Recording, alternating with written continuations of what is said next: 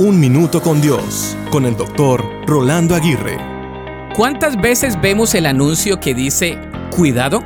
Dicho anuncio funciona como una advertencia en muchas instancias en la vida. Por ejemplo, desde pequeños escuchamos frases como cuidado con lo que haces o cuidado con las malas compañías porque éstas corrompen. Nuestros padres nos enseñan el tener cuidado con lo que decimos y hacemos. En otras ocasiones se nos ha dicho que debemos cuidar lo que tenemos y también a quienes tenemos alrededor nuestro. Hay personas que no tienen cuidado de las cosas o de sus relaciones. ¿Por qué? Porque ni siquiera pueden cuidarse a sí mismas. Spencer Johnson dijo, cuanto más cuido de mí mismo, menos resentimiento e irritación tengo y más cariñoso me muestro hacia los demás. Cuando no cuidamos de nosotros mismos, entonces exigimos a otros que hagan lo que solo nosotros podemos hacer.